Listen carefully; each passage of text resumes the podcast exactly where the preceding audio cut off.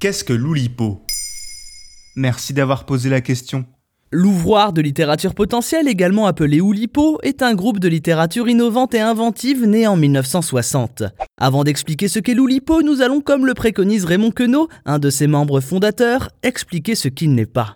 Elle n'est ni un mouvement littéraire, ni un séminaire scientifique, ni de la littérature aléatoire. Cette non-définition ne vous avance pas plus, pourtant elle est caractéristique de toute l'originalité proposée par ce groupe. En quoi consiste l'Oulipo? L'idée première de l'Oulipo, c'est d'utiliser la contrainte afin de faire surgir une création littéraire. L'Oulipo permet de créer des poèmes à l'infini selon les règles d'un jeu choisi par ses membres, qui consiste tout simplement à un mélange ingénieux entre lettres et chiffres, entre littérature et logique mathématique.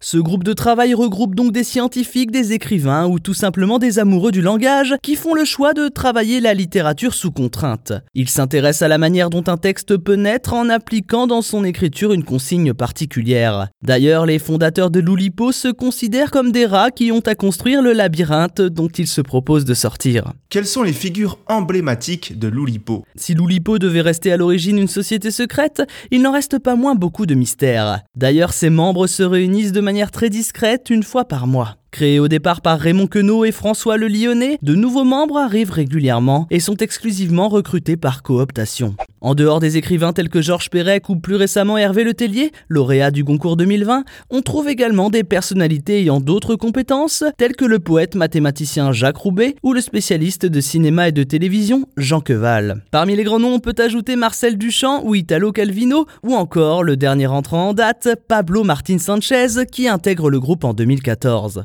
Quels sont les exemples d'Oulipo L'Oulipo étant basé sur une sorte de devinette mélangeant littérature et logique, les possibilités créatives sont inépuisables. Parmi les plus célèbres jeux de mots, on trouve les palindromes, ces mots qu'on peut lire de droite à gauche ou de gauche à droite. Il existe également certains jeux d'écriture tels que la méthode S plus 7, la chimère ou la contrainte stylistique, chacun imposant la transformation d'un texte pour en obtenir un autre suite à l'utilisation d'une contrainte. Ainsi, certaines œuvres célèbres sont nées d'un travail directement lié à l'Oulipo. Raymond Queneau, qui avait écrit de 99 façons différentes la même histoire, a publié l'ouvrage 100 000 milliards de poèmes, dans lequel chacune des strophes de dissonner se combinent aux autres. Autre exemple très connu et pour le moins intrigant, le roman La disparition de Georges Perec, qui réalise l'exploit d'écrire plus de 300 pages sans que la lettre E n'apparaisse une seule fois. Il va d'ailleurs plus loin en écrivant une suite intitulée Les Revenantes, où cette fois le E est la seule voyelle utilisée.